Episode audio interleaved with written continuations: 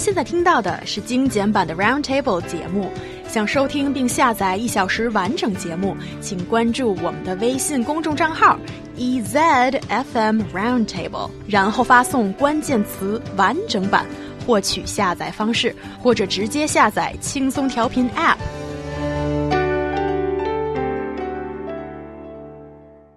You're listening to Roundtable with myself, He Yang, Luo Yu, and Nick Lanigan in the studio. A recent policy change by top uh, authorities means that people seeking higher professional rankings and titles, or 职称 in Chinese, will no longer need to pass an English language test. Why is the English test abolished from the assessment? Right now happening, and also why are people welcome it with uh, overwhelming optimism. So, guys, tell me more about this uh, 英语职称考试 and why is it that the abolishment of it is welcomed by everyone. well, previously, they want to get certain professional titles in a respective field. They have to pass a national foreign language test to get a higher rank. Yet, the new policy issued by the Chinese authorities aims at breaking down barriers and evaluating and promoting talented professionals. The change was announced before the latest annual English test, which was held on March the 26th. So, it's a very good sign because a lot of people are just fed up with taking national English test.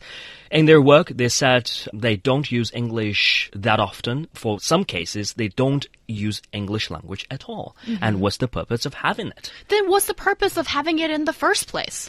This is a very good question. Um, and uh, it was uh, introduced as a requirement to uh, to kind of um, make people more internationally minded and uh, promote cooperation between other countries. But in jobs, when it's not needed, as you said, it is a bit of a redundant qualification, and so you can understand people are happy that it's gone. Yeah, so it sounds like uh, you know promoting uh, international mindedness and also you know having English is very useful to know the outside of China world and all that kind of stuff. But is it necessary for everyone or professionals? That's the question. It's not necessary at all. My father was a top engineer. He used to work in PetroChina and has been resitting for these national English tests for three times. And it's really pathetic, even if he was 45 years old back then. And he still have to memorize a lot of English words using the Sony Walkman back then. It's such a pathetic picture. And for him, English is not a must. Right. That's interesting because, well, if we're you know sharing family stories, then my aunt is a medical professor, and her English skills is certainly not up to the test. And if she her English is better, then she would have the international arena.